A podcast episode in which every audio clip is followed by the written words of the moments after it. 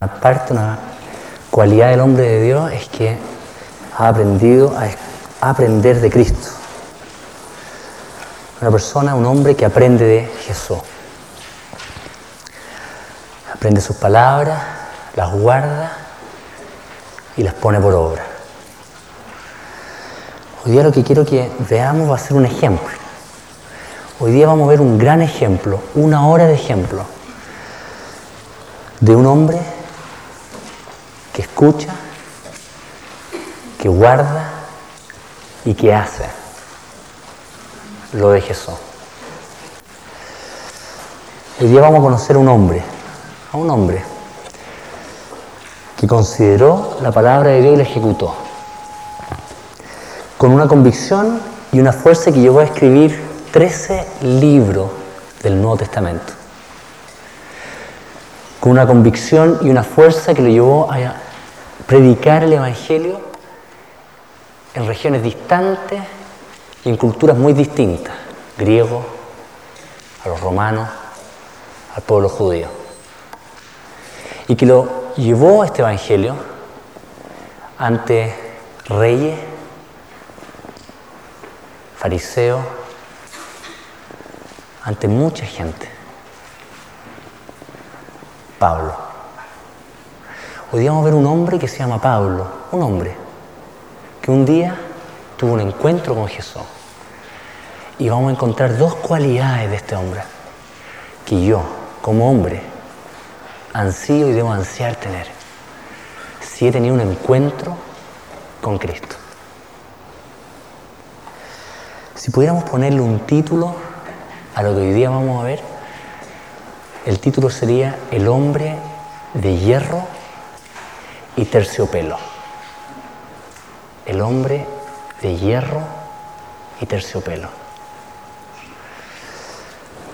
Ah, Jesús. Señor, necesitamos de ti en este día, Espíritu Santo.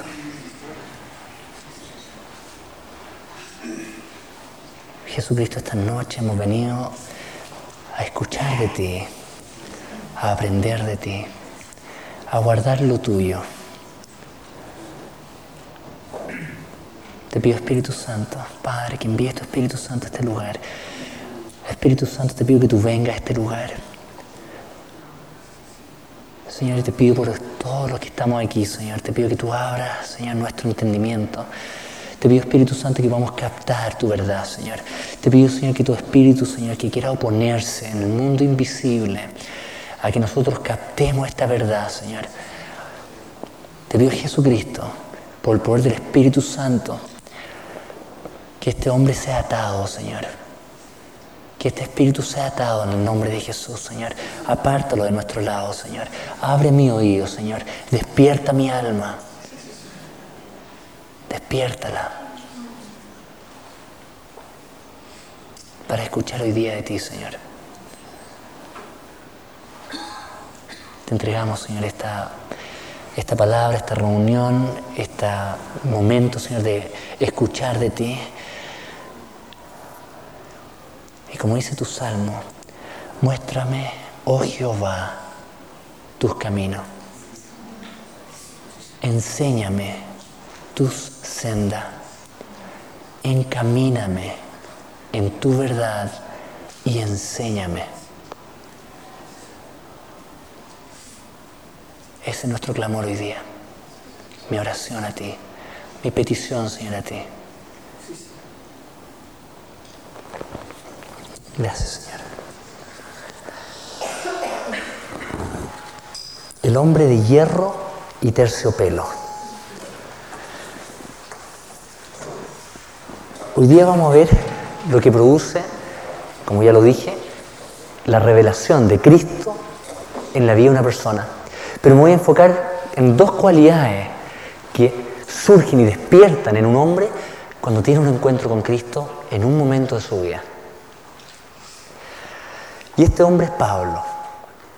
Y estas dos cualidades las vamos a ver reflejadas en 2 Corintios 10. Esa va a ser hoy día nuestra escritura base. Nuestra escritura base hoy día. Segunda de Corintios 10.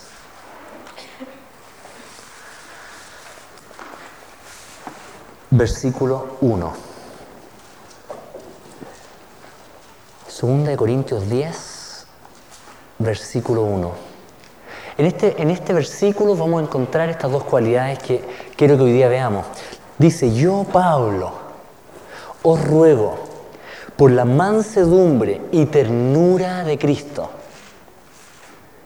Yo, que estando presente ciertamente soy humilde entre vosotros, mas ausente soy osado para con vosotros. Ruego pues que cuando esté presente no tenga que usar de aquella osadía con que estoy dispuesto a proceder resueltamente contra algunos que nos tienen como si anduviésemos según la carne. En estos dos versículos vamos a ver las dos cualidades de este hombre.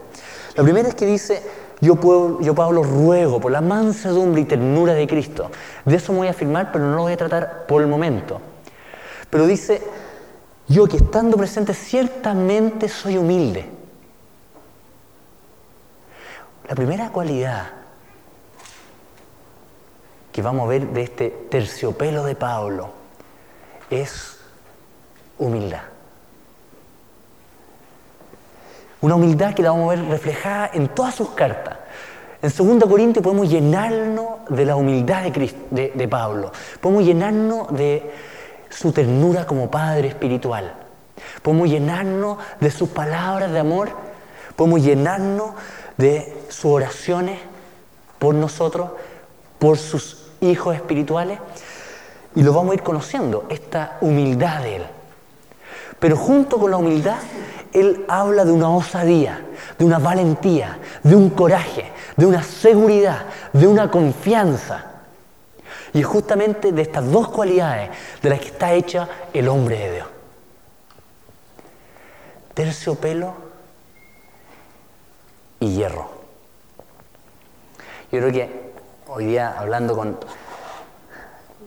con una mujer, me expresaba de que son estas dos cualidades las que han hecho y las que son que una mujer pone amor en se agarra.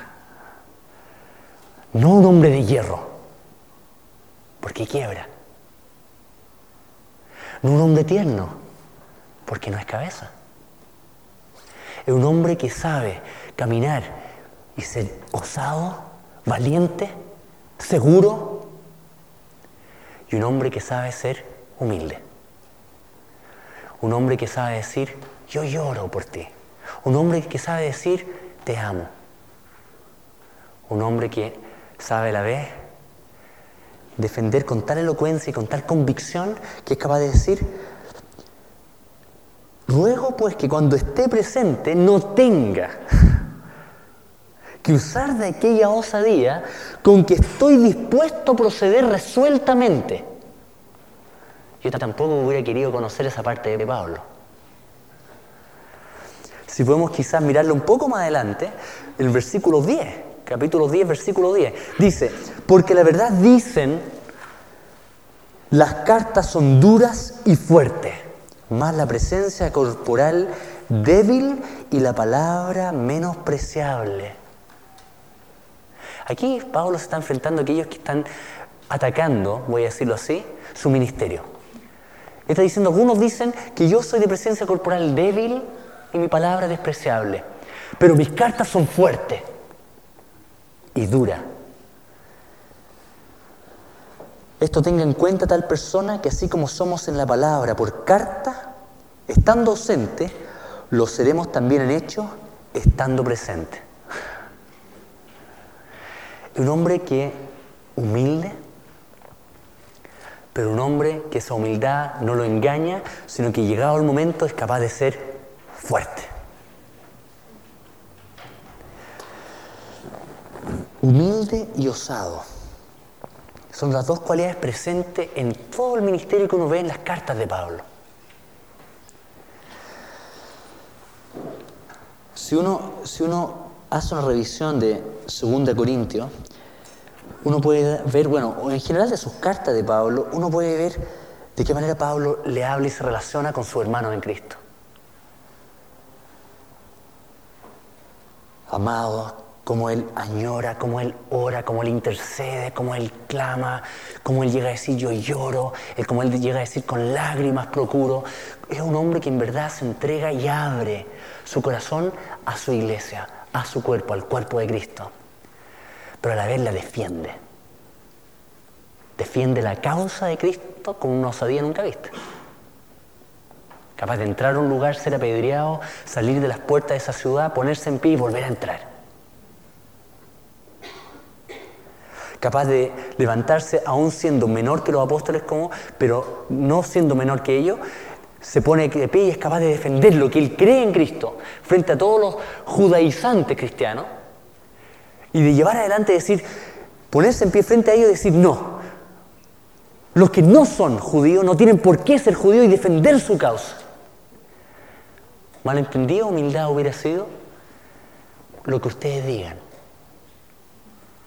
y no defender lo que cree que es cierto y revelación de Dios. Lo que ustedes digan. Humilde, pero no osado. ¿De dónde viene la humildad y de dónde viene su osadía? Eso es lo que quiero que veamos. Primero vamos a ver que la humildad. Veamos 2 Corintios 3.5. Están ahí mismo, ¿no es cierto? Vamos un poquito para atrás, 2 Corintios capítulo 3, versículo 5. Dice, voy a leer del 4, y tal confianza tenemos mediante Cristo para con Dios. No que seamos competentes por nosotros mismos, para pensar algo como de nosotros mismos, sino que nuestra competencia proviene de Dios ya empezamos a descubrir que una de las humildades de Pablo es que él sabe que lo que él tiene y su competencia viene de Dios. Y esa es la base de la humildad. Una base que sabe quién es, que sabe que lo que tiene, que sabe porque viene de Él. Pero ¿qué es lo que viene de Él? Yo creo que es difícil entender, o yo quiero más bien, o yo quizás lo entendí hoy día viendo esto de su humildad, y de cómo Él manifiesta esta humildad cuando uno entiende su conversión. Todos hemos quizás conocido más de alguna vez, hemos visto alguna vez en película, en Semana Santa, de la conversión de Pablo, la conversión de Saulo de Tarso. Y vamos a ver que en esta conversión de él ya se ve de que él es enseñado, ya que voy a retomar lo que vimos la semana pasada, es enseñado en ese momento, es enseñado de dónde viene su salvación. Y eso es lo que produce en él humildad. Lo que aprendió, ¿vemos lo que aprendió en la carne? Lo que aprendió en la carne significa, sin ser todavía un ser espiritual, lo que aprendió cuando todavía no era cristiano. Veamos lo que aprendió él. Porque hemos visto que la semana pasada que dijo, aprended de mí. ¿Se acuerdan? Después vimos Moisés dice, haced lo que yo os mando. Aprendan de la palabra y guárdenla y háganlo.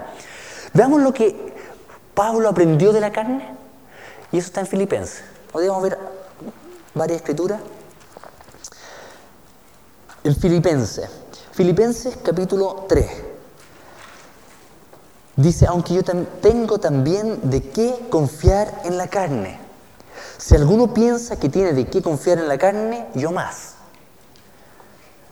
circuncidado al octavo día del linaje de Israel, de la tribu de Benjamín, hebreo de hebreos, en cuanto a la ley, fariseo, en cuanto a celo, perseguidor de la iglesia, en cuanto a la justicia, que es la ley, irreprensible. Aquí ya empezamos a ver que él está diciendo, yo según la carne yo podría gloriarme, yo podría jactarme, yo podría decirle a ustedes quién soy yo en Cristo y yo tendría plena autoridad para estar sobre ustedes. Y empieza a enumerar de lo que aquí tiene. Si quieren que yo confíe en la carne, fui circuncidado al octavo día, como todo judío israelita, parte del pueblo de Dios, que, cumple por ende el pacto de Abraham. Yo cumplí el pacto de mis padres espirituales, del linaje de Israel, de la tribu de Benjamín, hebreo de hebreos, en cuanto a la ley, fariseo. Y comienza a decir él, ¿de qué tengo que confiar en la carne? Yo como hombre, sin ser seguir espiritual, yo tendría de qué confiar. Podría estar orgulloso de esto. Después en Gálata, que está un poquito más atrás de Filipenses, Gálatas, vamos a ver otra escritura donde él también dice de lo que podría estar orgulloso. Gálatas 1, versículo 13. Dice, porque ya habéis oído acerca de mí conducta en otro tiempo en el judaísmo. Y empieza, que perseguía sobremanera a la iglesia de Dios y la asolaba. Y en el judaísmo aventajaba a muchos de mis contemporáneos en mi nación. ¡Wow!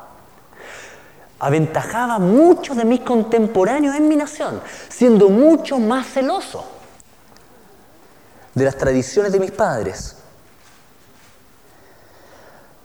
Vemos entonces que Pablo, ahora lo vamos a ver, yendo a Damasco. Estamos viendo a un hombre antes del el encuentro con Cristo. Y lo que menos yo estoy viendo, si él tuviera de qué confiar en la carne, es humildad. Soy mejor que muchos contemporáneos, hebreo de hebreo. Dejen decirle mi linaje, dejen decirle dónde vengo yo. Dejen decirle, déjenme decirle quién me enseñó a mí. Fue cuando dice Gamaliel. Lo cual, para los judíos, ellos sabían quién era Gamaliel, sabían lo que significaba ser de, de la escuela de Gamaliel, pero no. Pero ¿qué produce el cambio? ¿Qué produce el cambio? Estamos hechos. Ahora, ¿por qué estoy hablando de esto?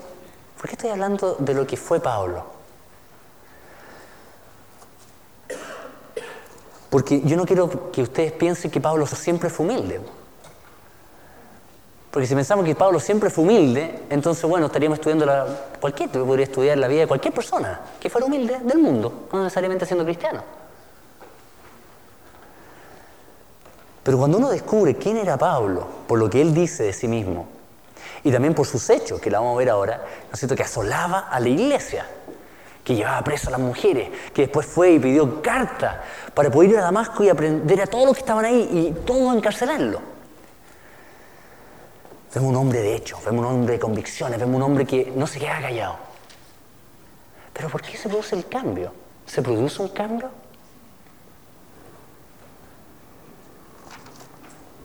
Vemos en Hechos 8,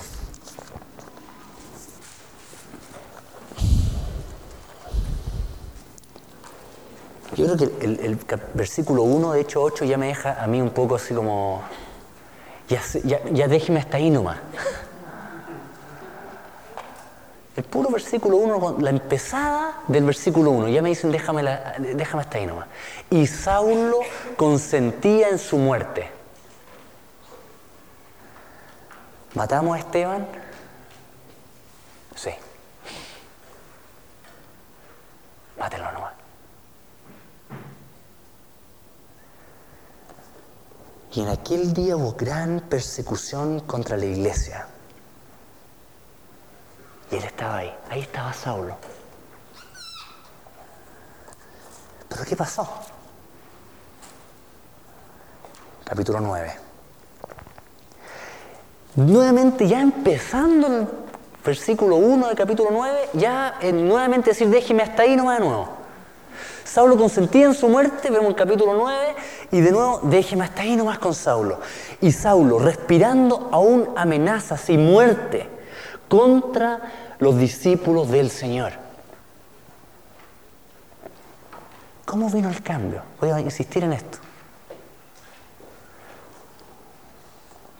Fíjense lo que pasa del versículo 3 en adelante, yendo por el camino, aconteció que al llegar cerca de Damasco, repentinamente lo rodeó un resplandor de luz del cielo y cayendo en tierra, oyó una voz que le decía, Saulo, Saulo, ¿por qué me persigue? Después de una conversación le, dice, le dijo, ¿quién eres, Señor? Y, y él le dijo, yo soy Jesús, a quien tú persigues. Dura cosa te es dar cosas contra el aguijón. Él, temblando y temeroso, dijo, Señor, ¿qué quieres que yo haga? Y el Señor le dijo, levántate y entra en la ciudad y se te dirá lo que debes hacer. Hasta ahí llegó el orgullo. Y lo vamos a ver después en dos escrituras. Hasta ahí llegó el orgullo. Llega el orgullo hasta que uno se encuentra con Cristo. Hasta que uno llega el día en que yo me encuentro. Me gusta la palabra que usa. Fíjense que puede haber dicho en el versículo en el versículo 6, en la mitad, cuando contesta Jesús, puede haber dicho, y Jesús le dijo, pero dice, y el Señor. Me gusta, inmediatamente comprendió, inmediatamente comprendió. Saulo de Tarso, que estaba ante el rey. Señor, ¿qué quieres que yo haga? Al tiro se fue a lo hecho.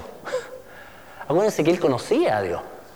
Y cuando se dio cuenta de que este Mesías falso, a quien él perseguía y a todos sus discípulos, era quien decía ser. Por ende, cuando se dio cuenta que era el Mesías, piensen que él conocía la palabra de Dios. Era un fariseo, él conocía la palabra. Y él sabía de las profecías del Mesías. Y él sabía que el Mesías era el Hijo de Dios. Y él sabía todo lo que significaba el Mesías. Y cuando se dio cuenta que Jesús era el Mesías, en ese mismo momento fue Señor. Y no un Señor solamente de palabra y de lengua, sino que un Señor de hecho. Señor, ¿qué quieres que yo haga? Y el Señor le habla. Fíjese que vino un cambio en la vida, en ese mismo momento, vino un cambio en la vida de Saulo y más encima me encanta porque el Señor inmediatamente le muestra no solamente humildad ante el rey, sino que inmediatamente le muestra humildad ante todos los que lo rodeaban. Piense que él iba a cargo, estaba diciendo ahí que yendo por el camino, eh, al llegar cerca de Damasco, ¿no es cierto? Y después más adelante dice, y los hombres que iban con Saulo se pararon atónitos, oyendo la verdad la voz, el versículo 7, más sin ver a nadie. Entonces Saulo se levantó de tierra y abriendo los ojos no veía a nadie. Así que llevándole por la mano, le metieron en Damasco. Totalmente dependiente. Se pone el puesto de pie. Ya, vamos a ir a Damasco, ¿no es cierto?, dando órdenes.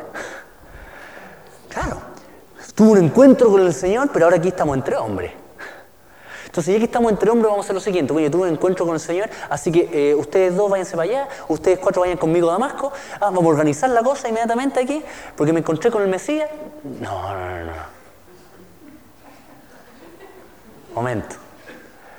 La humildad no es solamente ante el rey. La humildad es con tu prójimo y con tu hermano. Y se lo enseñó así. Así. Dependiente. encima ni siquiera le contesta, Señor, ¿qué quieres que yo haga? No, levántate y después te voy a decir lo que vas a hacer. Después te voy a decir. Levántate, entra en la ciudad y se te dirá. Estaba frente aquí a un capitán de ejército. Se te dirá, ahí vas a recibir tus órdenes. Por mientras levántate, ciego, que te lleven de la mano, que entre en Damasco, y yo te voy a revelar qué va a pasar. Y llega Ananía, un cristiano, y un cristiano se convierte en su salvador, en aquel que le lleva las buenas nuevas de Dios. Un cristiano, mismo que perseguía. ¿Me entienden el contexto? Cristo le pudo haber dicho, yo soy tu Señor, lo pudo haber en ese momento hablado, haber dado en la comisión y Saulo hubiera entendido que Cristo, el Jesús al cual él perseguía, era el Mesías. Pero otra cosa entre los hombres. Eso lo vimos también la semana pasada, ¿se acuerdan? Cuando Moisés decía, yo os ordeno, mira que yo te mando,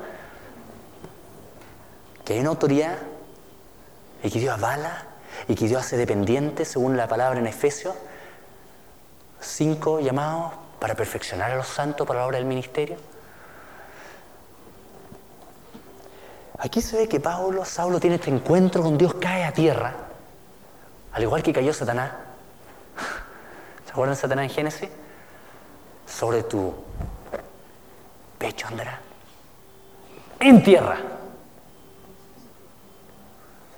Así fue. En tierra. Fue lo mismo a Saulo. En tierra. Pero no solamente en tierra ante mí, en tierra ante tu prójimo. Se acabó, se levantó Saulo ya no veía. se levantó Saulo más encima. Bueno, si uno, si yo pudiera verlo esto mucho más con ustedes, fíjense lo que está pasando en ese momento. Él se dio cuenta que estaba, había matado a Esteban, él había consentido en su muerte. Él estaba ahí, él consintió en su muerte. Y de repente aparece el Mesías, el Rey, Dios, y le dice que él era el Mesías y que él estaba persiguiendo y había consentido en la muerte de uno de sus hijos. O sea, en ese momento, Saulo, ¿qué se dio? Aquí se acabó Saulo. ¿Puede haber sido, no? Conociendo el Dios del Antiguo Testamento. Aquí se acabó Saulo. O sea, yo estaba persiguiendo la iglesia. Viene el rey en persona, el Mesías que yo he escuchado en la palabra y que conozco perfectamente quién es. Por la escritura, se me acaba de aparecer y me acaba de mostrar que era el Mesías y que yo había consentido en la muerte de uno de sus discípulos y que más encima está yendo a Damasco a matar a más. O sea, lo único que él esperaba era lo mismo que esperaba Isaías. Ay de mí, siendo hombre inmundo de labios, mis ojos han visto. Pero así como hubo misericordia por Isaías, así hubo misericordia y gracia sobre Saulo. Y eso es lo que él captó. Yo pude haber sido consumido en tierra, pude haber sido consumido cuando estaba en tierra, en ese momento pude haber sido consumido por el rey. Pero el rey me dijo, levántate. Ahí está la misericordia de Dios. Ahí está la misericordia de Dios. Levántate. Levántate. Levántate. Y va a hacer lo que yo te diga. Pero no solamente levántate y yo voy a lo que yo te diga, levántate y depende. Y depende. ¿Depende de quién? De tu hermano. Y más encima, uno de los mismos que perseguía. Fíjense cómo Dios trató el orgullo aquí. Fíjense cómo Dios fue un hacha. Más encima, uno de los que perseguía va a ser aquel que te recobre la vista y que te diga el llamado que yo tengo para tu vida. A pesar de que Dios se lo dio personalmente, ¿no es cierto? ¿Se acuerdan después? ¿Me entienden el contexto de lo que estoy? Él pudo haber sido consumido en ese momento y no lo fue. Él pudo ser asesinado en ese momento, no sé cómo quieran ponerlo, vaporizado, no sé, cualquier cosa. Pero se manifestó algo en ese momento, no solamente con Dios, sino el prójimo. Y eso lo humilló. Antes de la soberbia viene el quebrantamiento. Qué lindo, ¿eh? ¿Qué es lo que aprendió? ¿Qué es lo que aprendió? Tito. Después de Timoteo, Tito.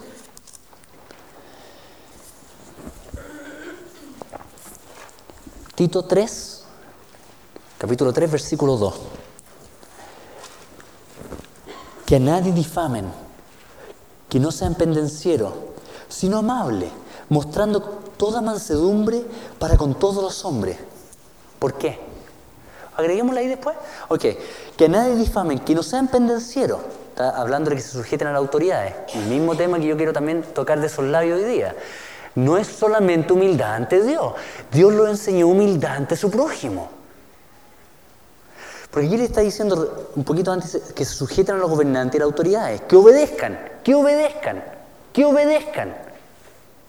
Y después le dice que nadie difamen, que no sean pendencieros, sino amables, mostrando toda mansedumbre para con todos los hombres. Está Pablo hablando y está diciendo, uno debe mostrar mansedumbre con todos los hombres porque él lo vivía. La pregunta es, ¿por qué? ¿Por qué? Porque nosotros también éramos en otro tiempo. Ahí está. Empieza a vislumbrar. Nosotros también éramos en otro tiempo insensatos, rebelde, extraviados, esclavos de concupiscencia y deleites diversos, viviendo en malicia y envidia, aborrecible y aborreciéndonos uno a otro. Saulo sabía quién era, sabía quién había sido, mejor dicho. Y aquí viene la palabra clave, que tiene cuatro Cuatro letras. Pero. pero. Yo lo podría decir ese pero en mi vida. Yo también era igual lo que dice ahí en Tito. Pero. Ahí está la misericordia. En esas cuatro letras está la gracia. Y esas cuatro letras las que transformaron mi vida. ¿Para qué? Por lo que dice aquí. Pero, cuando se manifestó la bondad de, de Dios nuestro Salvador y su amor para con los hombres, nos salvó Punto. ¿Se entiende? Lo mismo que dice en Efesios. Vamos a Efesios ahora. Efesios 2, está antes.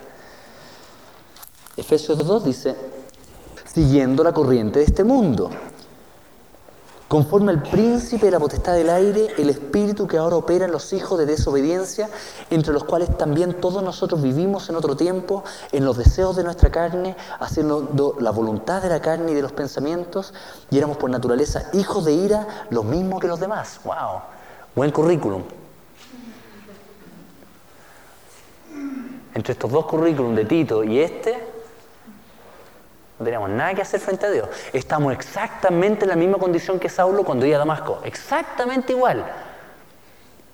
Si en ese momento se hubiera manifestado Dios, yo hubiera pensado lo mismo.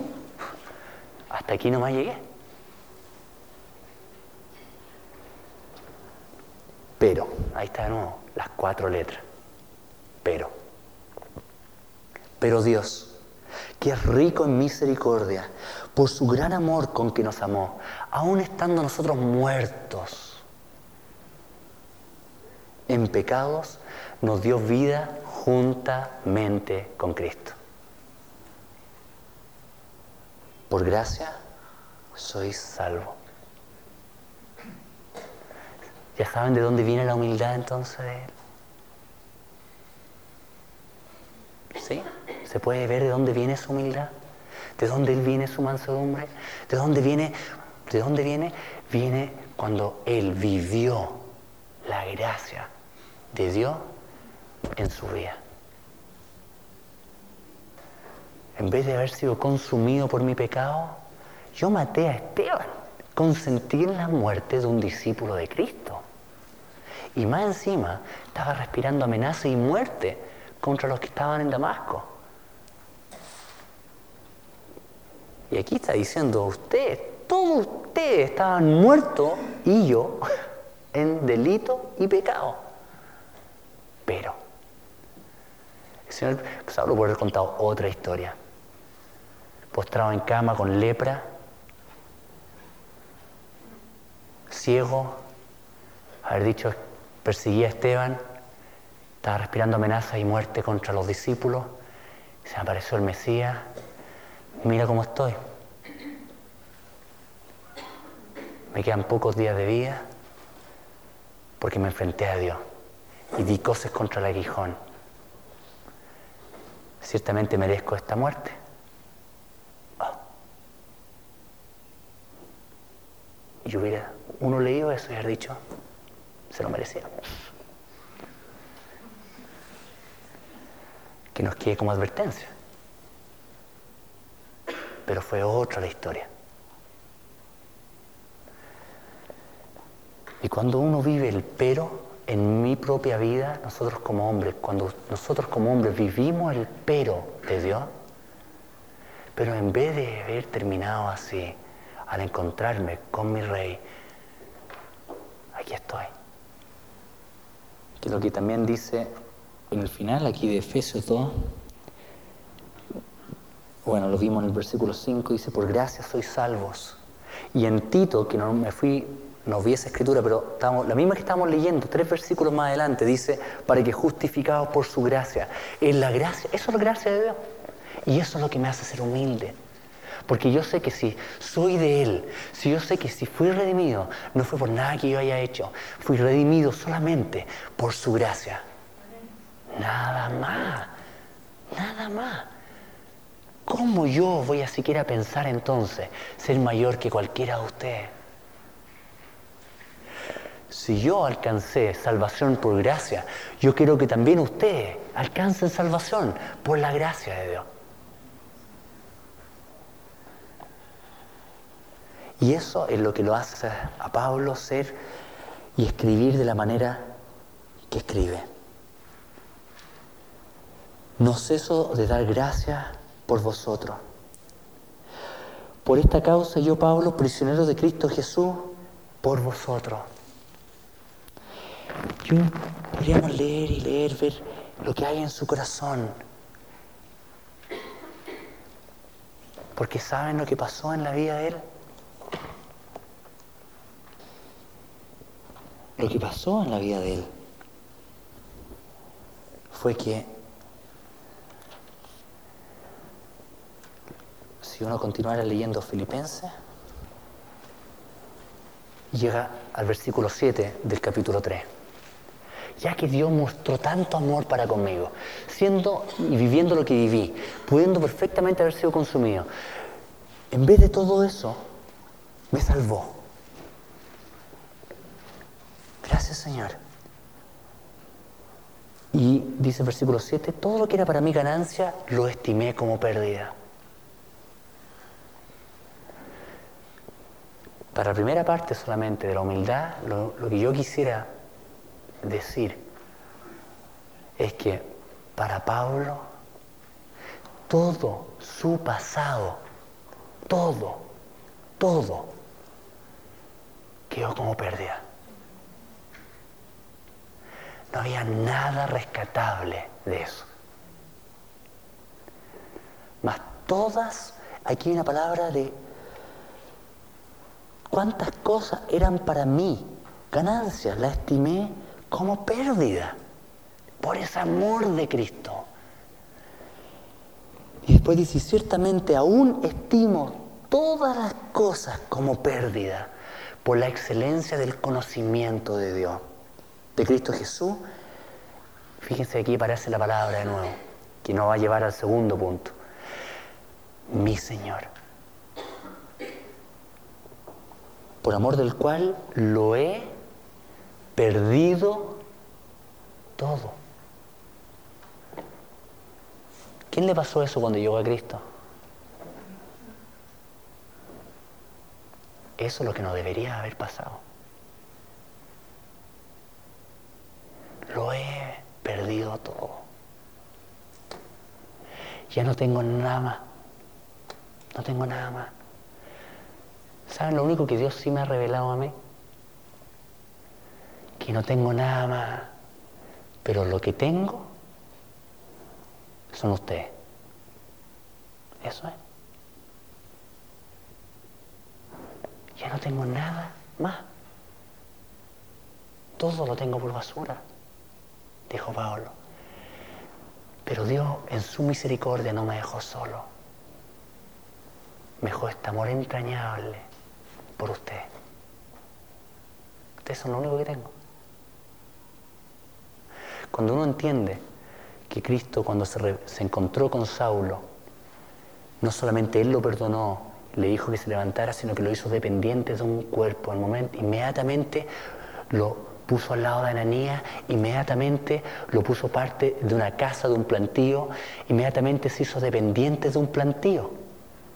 Inmediatamente lo sacó de ahí y lo hizo dependiente por tres años, me acuerdo, de un plantío. Ahora, eso es lo único que tú tienes. Cambio, ¿no? Ya no es Cristo más mis posesiones. Por eso uno puede captar por qué la iglesia en hecho podía ser como era porque ellos vivían esta gracia increíble de Dios sobre sus vidas y decían, ya no tengo nada, todo lo tengo como pérdida, por ende lo que tengo lo reparto entre mis hermanos, porque de aquí en adelante ustedes son todo lo que tengo. Ustedes son todo lo que tengo. Ustedes viven eso. He vivido yo eso. Ustedes son todo lo que tengo. Si uno entiende que Pablo fue sacado donde sacó y él de ese momento que pues se produjo ese encuentro con Cristo. Desde ese momento fue transformada su vida. Desde ese momento él dijo, es tal su misericordia con que me amó, que me salvó, no por obra de justicia que yo haya hecho, sino que por su pura y simple y grande y misericordiosa gracia. Es que yo estoy aquí con ustedes y de ese momento lo tengo todo como pérdida. Y lo único que yo tengo son ustedes. Y esto. Y ahí nos saltamos al segundo punto la osadía. Porque si yo me quedo en esa pura humildad que hoy día veníamos conversando, que muchas veces uno se siente mal, porque uno sabe todo lo que dice Tito, porque hasta cierto punto lo sigue viviendo muchas veces. Yo también éramos en otro tiempo y no dice, no, si no está en otro tiempo, ayer no va. Aborrecible, aborreciéndonos. Bueno, aborreciéndonos hoy en la mañana. No era también, éramos, en los cuales vosotros anduvisteis, anduve hace muy poquito rato nomás. Entonces cuando está eso que la misericordia de Dios es nueva cada mañana por eso, entonces obviamente me impide ser osado. ¿Por qué? Porque cuando quieres ser osado en la causa de Cristo, obviamente como si no estamos caminando en santidad, que la cual también me alienta eh, Pablo y que el, Señor nos alentó hace dos semanas atrás por medio de Paulina, ¿no, es cierto? Eh, la, esposa del pastor Tomás, si no fue por su aliento que fue santificado, santidad, santidad. ¿Por qué? Porque si yo no estoy caminando en santidad, obviamente no puedo ser osado. Porque cada vez que quiero ser osado, viene el acusador de mi alma y me dice, tú cómo vas a ser osado. Mira lo que hiciste hace 10 minutos y no te has arrepentido. ¿Crees que puedes burlarte de Dios teniendo un pecado en tu vida? Y más encima pedir el poder de Dios para fluir. Arrepiéntete. Bueno, Satanás no me dice eso. ¿no? Acabo de convertirlo.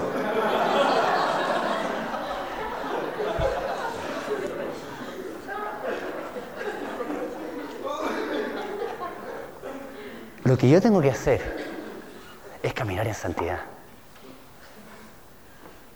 Caminar en arrepentimiento.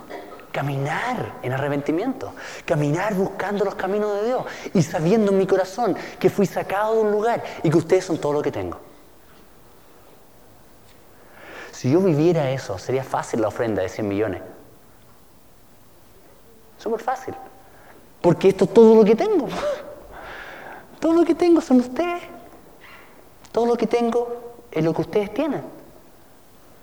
Nada más. Si ustedes son felices, yo me gozo.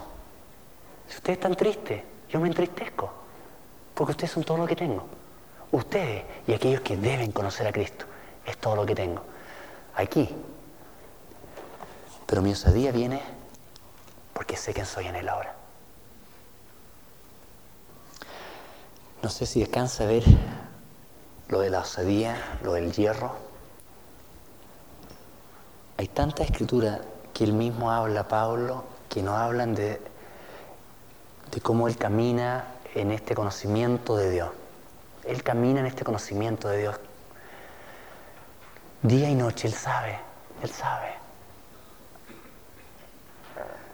Pero no solamente camina en esa humildad, en esa mansedumbre, en ese conocimiento de la misericordia y de la gracia de Dios, también camina en que en esa gracia fue por algo. ¿Me entienden? Esa gracia no puedo hacerla vana. O sea, la pregunta es, ¿te arrepentiste? Sí. ¿Reconoces tu condición cuál fue? Sí.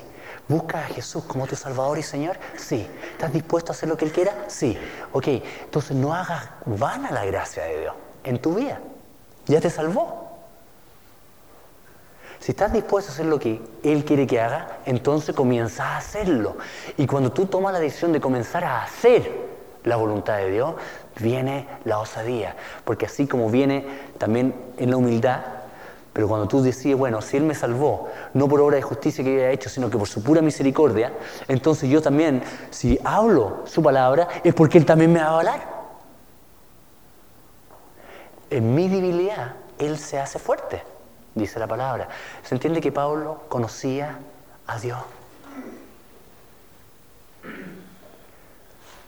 Porque la pregunta es, si Dios lo salvó y me salvó a mí, y eso me hace ser humilde ante mi prójimo y ante Dios, sabiendo y entendiendo que ustedes son todo lo que tengo, y que la única causa que hay es la causa de Cristo en mi vida, no hay ninguna otra causa más importante que esa. Pero si me quedo ahí porque es tanta la gracia de Dios de que no soy bueno para nada. Entonces, ¿qué osadía va a haber? Pero si yo sé que la gracia de Dios se manifestó en mi vida para salvación, entonces para que yo pueda vivir en esa gracia, entonces voy a empezar a vivir en esa gracia. ¿Se entiende eso? No, ok. Eh, la gracia de Dios se manifestó para con nosotros, en que estando nosotros muertos, no salvó.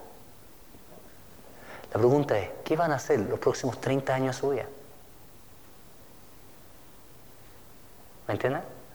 Yo, yo, el momento, ya me, me reconocí, me salvé. Soy salvo ahora, por la gracia de Dios. Ok, ¿ahora qué vas a hacer?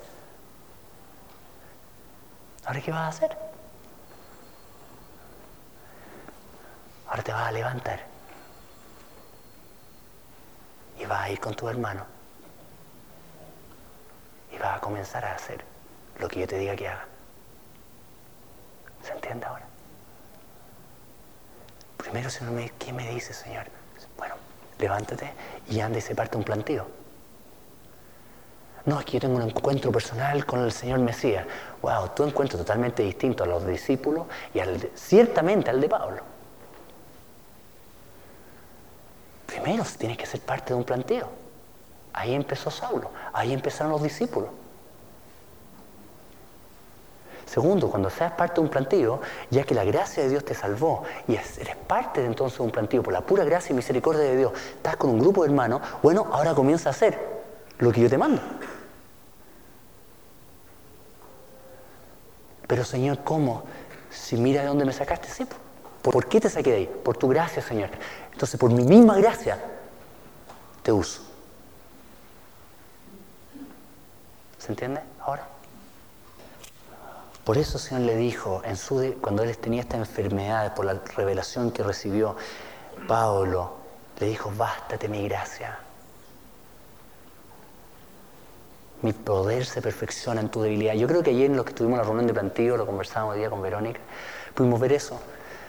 Ok, van a orar unos por otros y van a pedir que la voz del Espíritu Santo y el Espíritu Santo les va a hablar. Amén. Ahora, si uno lo ve literalmente, ¿no es cierto? Y, con lo que estamos viendo en el contexto, claro, uno ahora sería súper osado, sí, Señor. Pero en ese momento, y lo que todos tuvimos la impresionante ver la gracia de Dios manifestada ayer, que uno decía, bueno, veamos qué pasa. O sea, ya incredulidad más grande no puede haber, o sea, veamos qué pasa. ¿Qué va a pasar? Dios te va a usar. Si por algo te salvó. Si te salvó por gracia, te va a usar por gracia. Y para todos fue maravilloso cerrar los ojos, poner nuestro corazón como el corazón de Pablo, en humildad ante Dios y ante nuestros hermanos. No sé si les pasó a los que fuimos, pero hubo una actitud de humildad. No a ver, a ver con quién me toque, a ver, ven, eh, voy a orar por ti. No, ¿no es cierto? Entendiendo la primera parte y ahora voy a usar la segunda parte. Si la gracia me salvó, en la gracia yo me muevo. Y la gracia de Dios funciona. Como niño. Si Dios te salvó porque te ama, también te va a hablar. Ok, le un niño. Vaya. ¿Y cuál fue la sorpresa? Para todos nosotros ayer. Me habló. Me habló. El rey, en vez de haberme consumido, me habló. Ese era Pablo. Pablo vivió. Con esto termino. Pablo vivió, entendió, porque tuvo una revelación algo que cada uno de nosotros como cristianos debe tener, debe tener. Debemos estar aquí por revelación de que Cristo me ama, de que Él dio su vida por mí y que si yo estoy aquí es porque Él me ama. Y si Él me salvó, no tomando en cuenta mis pecados, entonces voy a vivir en su gracia. Te amo tanto que te regalo, voy a ser bien burdo el ejemplo, te regalo esta hermosa casa, cualquiera de ustedes hombre, esta hermosa casa, y te la regalo, tiene 15 habitaciones, tiene todo. No, yo no, yo voy a vivir aquí en el subterráneo. Pero si te regalé esta hermosa casa, Vívela, úsala con tu hermano, haz que hermanos vayan a vivir a tu casa, comparte, no sé, sea una bendición. No, no, no, yo no, yo, gracias, yo aquí, mi pecado, lo que me sacaste, yo en el sótano. Y uno llega después de cinco años, ¿cómo está, hermano? ¿Aló, hermano? ¿Y no, dónde está? Acá abajo. Si Dios me dio eso, es para hacer bendición a otro. ¿Me entienden? Ya que la casa no es mía, vengan a vivir a mi casa. Aleluya. Tengo 15 piezas.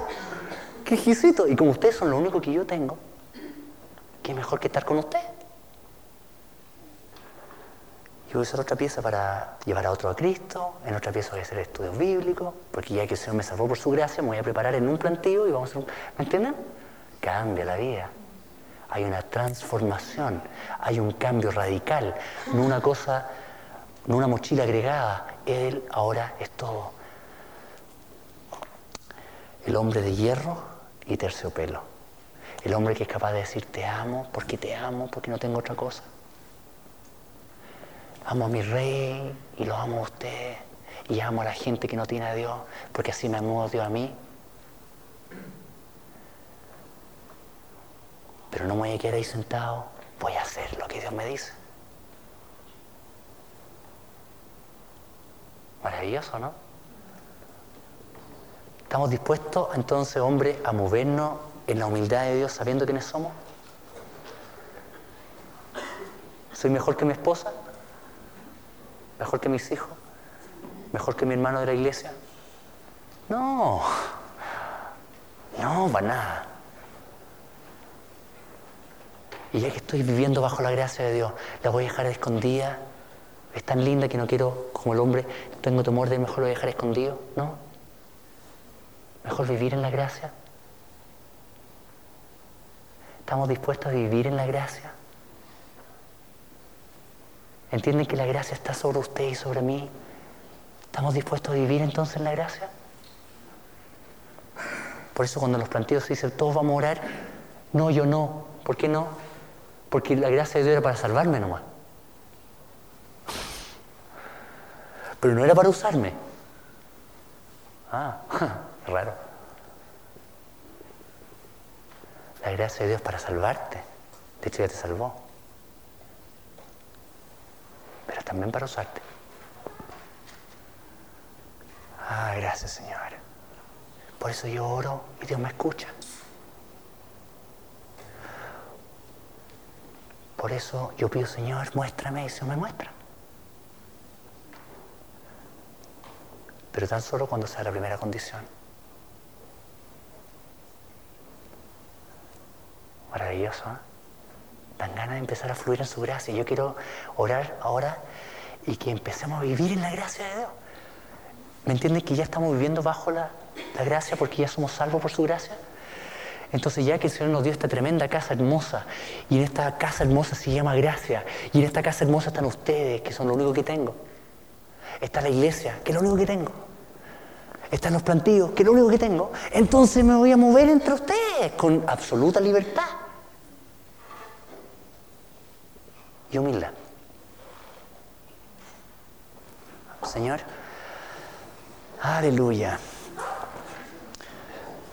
Gracias Señor porque Saulo conoció a Dios y entendía que si fue por su gracia que estoy aquí hoy día, si es por su gracia que yo no fui consumido cuando anduve en otro tiempo, siguiendo la corriente de este mundo, muerto en delito y pecado, aborrecible, envidioso, aborreciendo a otro, lleno de tantos deseos sin ningún orden, apartado de Dios, sin esperanza, sin Dios en el mundo. Pero en vez de haber sido consumido, fui salvado por gracia. Y ahora estoy frente al Rey. Y asimismo, Señor, por tu gracia, quiero ahora tomarla y vivir en ella. Esto es todo lo que tengo. Y ya que son todo lo que tengo, estoy dispuesto a darme entero por ello. Quiero ser parte de un plantío. Pero no quiero ser parte de un plantío en forma pasiva, pensando que la gracia solamente es para lo otro, pero no para mí. Si la gracia me salvó, la gracia me usa. La gracia me guía, la gracia me exhorta, la gracia me consuela, la gracia me levanta, la gracia me santifica, la gracia me habla. Aleluya, gracias Señor. Y hoy día quiero tomar la decisión, la decisión de depender de mi iglesia. Quiero tomar la decisión de depender de ti. Quiero tomar la decisión de creer en tu palabra. Quiero tomar la decisión de comenzar a ser usado en la gracia. Quiero vivir en la gracia. Quiero vivir en la libertad. Quiero vivir, Señor. Ahora entiendo, Jesucristo. Ahora entiendo. ¿Por qué dijiste, Señor, que yo vengo a dar los vida y vida en abundancia? Ahora entiendo, Juan, cuando inspirado por el Espíritu Santo escribiste estas cosas, escribimos para que vuestro gozo sea cumplido. Viene una vida en abundancia. Ahora, hoy día, porque tu gracia está aquí. Padre, perdóname por sido incrédulo. Perdóname por haber rechazado tu gracia. Perdóname si he considerado tener una relación personal contigo, pero que la iglesia, mi hermano, no son todo. Perdóname, Señor, por ser independiente. Ahora entiendo tu palabra, Señor, en Apocalipsis, que dice que te consideras rico cuando eres ciego y desnudo. Saulo nunca se olvidó de su ceguera, esos tres días ciego. y nunca me quiero olvidar de ese día que te encontré. Gracias, Señor. Amén.